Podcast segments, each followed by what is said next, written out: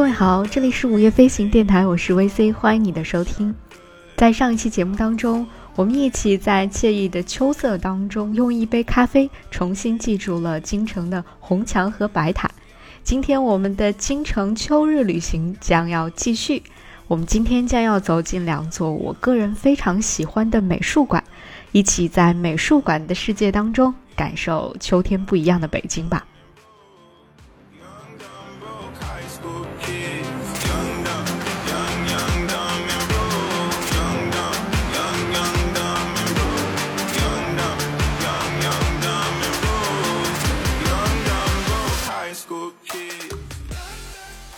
这两家美术馆呢，嗯，都距离市中心有些远，但是每隔一段时间我都会到这里去一去。一方面是因为这里定期会推出一些非常优秀的展览，另外一方面，在这样的美术馆当中，只是逛一逛，只是晒一晒太阳，本身就是一件非常惬意美好的事情了。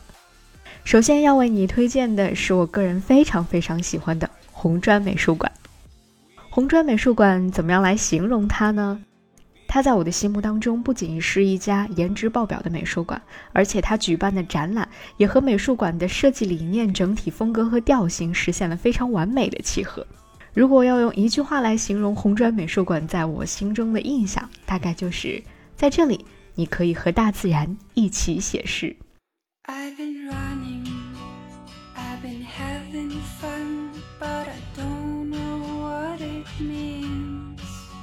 坐落在北京东北部一号地国际艺术区的红砖美术馆，曾经一度被大家称为是北京最美的私人美术馆。就像它的名字一样，红砖美术馆，它的主体部分都是由在我们北方地区非常常见的红砖砌成的。在建筑师的独特设计之下，这些普通的不能再普通的红砖，竟然呈现出了颇具诗意的美感。再加上馆内随处可以见到的几何构图的设计、高低层次的搭配以及自然光线的巧妙运用，都让你会在踏进美术馆的一瞬间就被它深深吸引，而且沉浸其中。在主展馆的后面是一个青砖小院。在这里，画风一转，用青砖黛瓦和中国经典的园林景观设计，又营造出了另外一种当代艺术和中国园林相融合、人文和自然相对话的一种奇妙的气氛。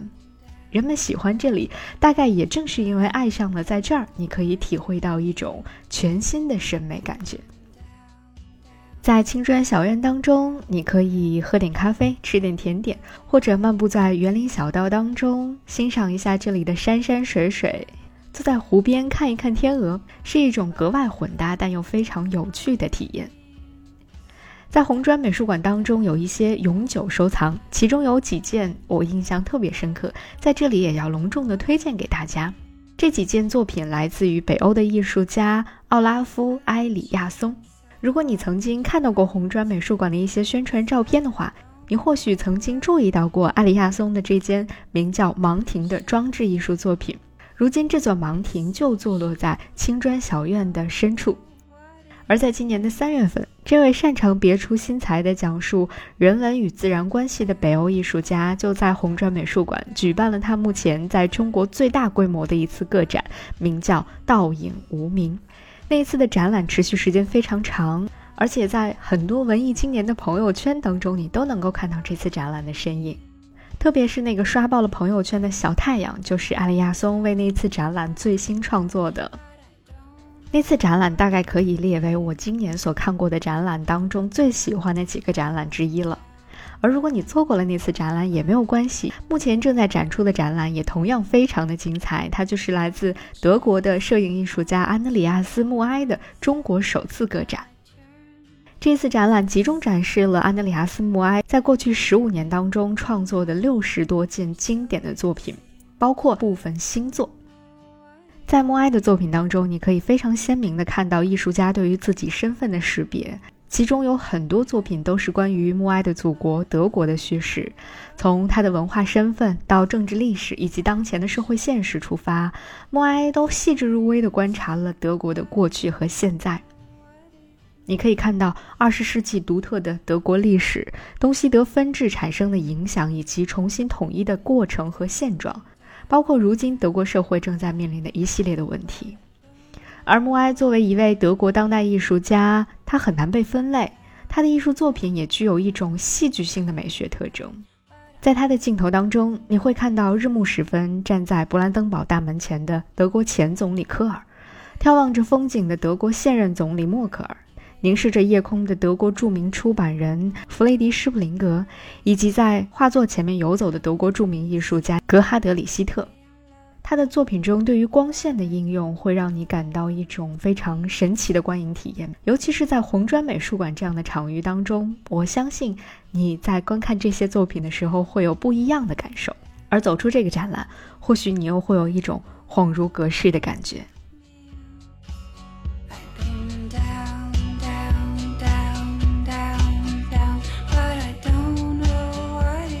除了默哀的作品，此刻的红砖美术馆还正在展览日本艺术家加藤全的作品展。这也是加藤全在中国的首个大型特展。他展示了艺术家在过去十年当中创作的五十余件作品。在加藤全的作品中，你会看到非常鲜明的个人特色。那些奇奇怪怪的、四肢纤长而且雌雄同体的小怪物们，仿佛是来自异端的灵性世界。这大概与加藤泉自己的生活背景有着密不可分的关系。加藤泉生长于日本西南部沿海的岛根县，它是日本古文化的发源地之一，所以在他的成长环境当中，可以说饱含了浓郁的精灵崇拜的传统。这样的一次展览，不仅仅是加藤泉自己的个人创作，也可以从他的作品当中感受到日本那些古老的神怪传说的对话。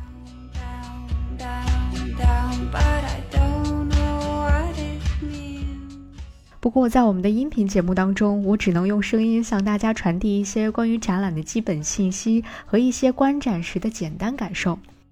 更加生动和鲜活的体验，还是要大家亲自走进展厅去看一看，去亲身的感受一下，才能够体会到红砖美术馆和当中的这些优秀的作品之间形成的非常神奇的互动。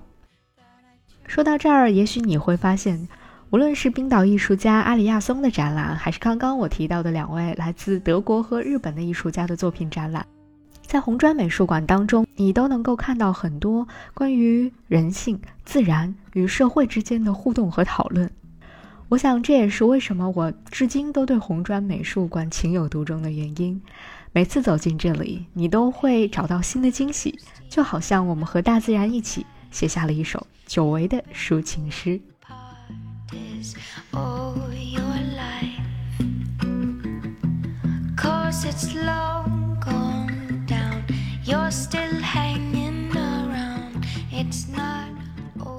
说完了红砖美术馆，我们再来聊一聊另外一家我很喜欢的美术馆——松美术馆。喜欢这里是因为你可以在这里找到在极简中被世界遗忘的感觉。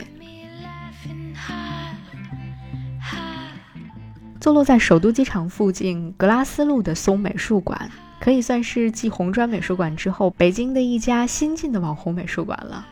白色的尖顶建筑、黑色的落地窗、极简风格的建筑和富有东方禅意的园林设计，可以说是相得益彰。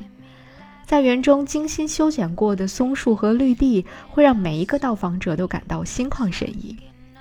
再加上天空当中不时的会有航班飞过，就更增加了几分混搭的乐趣。而这家美术馆的主人就是被称为中国内地娱乐教父、华谊兄弟创始人的王中军。事实上，王中军不仅是商界人士，更是一个狂热的艺术爱好者和资深的收藏家。他也曾经将自己创作的画作在松美术馆进行过展出，因此。松美术馆的创立，从某种意义上来说，实现了他的一个艺术梦想吧。而这间美术馆本身，也是王中军的又一次艺术创作。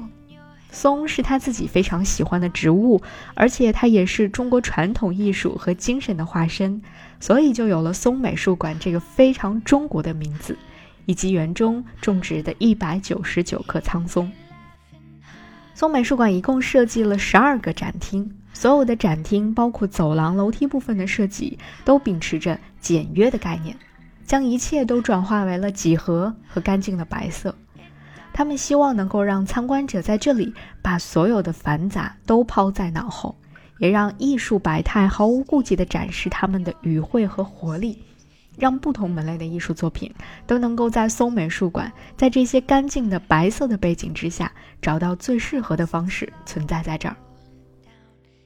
松美术馆在它开馆之后的首展，可以说就展现出了非常强大的实力。从梵高到中国当代艺术展，这是由中央美术学院院长范迪安担任学术指导，展示了七十九件画作，都是王中军先生自己的私人藏品和作品。其中最引人注意的，无疑是梵高的那一幅《雏菊与罂粟花》，以及毕加索的一幅盘发髻女子坐像。而在那次展览的第二部分——中国现当代艺术当中，你更可以看到潘玉良、常玉、吴冠中、陈丹青、曾梵志等中国现当代艺术当中的领军人物的绘画作品，都一一展出在这里，可以说让参观者一本满足。而在美术馆当中，还有一件不属于开幕展的特殊展品，至今它仍然存在在美术馆当中。它是位于地下一层的一件雕塑作品，名叫《蒂亚哥的雕像》。它被陈列在了一口玻璃天井的下面。想象一下，纯白色的展厅，黑色的雕塑，阳光透过玻璃天花板落在墙壁上。这里是松美术馆当中我个人最喜欢的地方。因为这里好像就是那个最静默也最自由的小角落。松美术馆这家处处散发着素雅简约气质的地方，无疑正在成为北京又一个独特的文艺坐标。这里非常适合在阳光明媚的周末到访，在自己喜欢的作品前伫立，在这里体会被世界暂时遗忘的那种绝对的自由感觉。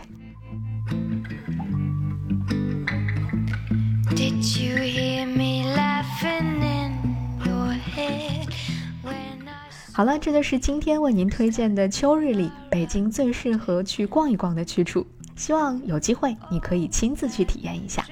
我是 VC，这里是午夜飞行电台，感谢你的收听，我们下期节目不见不散。